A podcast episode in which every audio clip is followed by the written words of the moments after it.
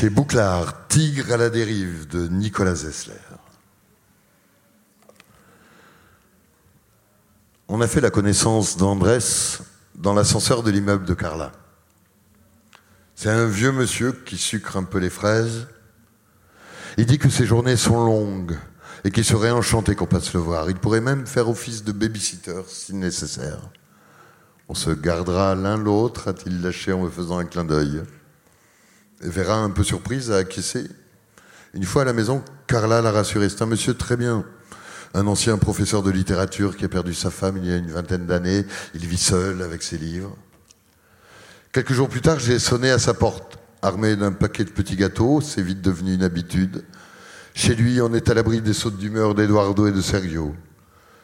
Les premières provoquant les secondes, des cris de Carla qui essaie de remettre de l'ordre dans le poulailler et de l'angoisse silencieuse de ma mère qui se demande où elle est tombée. Seul Firpo fait bonne figure et semble comblé par notre présence.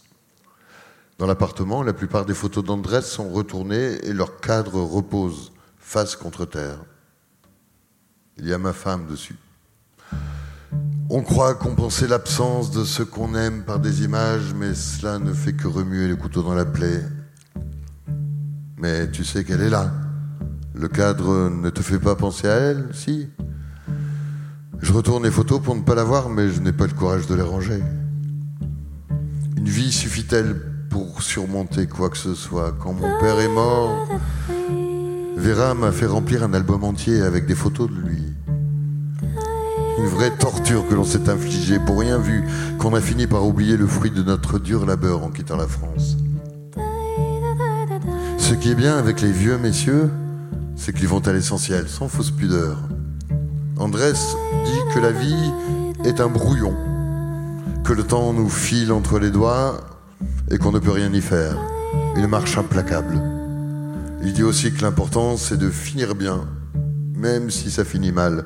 Réussir sa sortie. Voilà la seule aventure qui vaille la peine d'être vécue. C'est gai.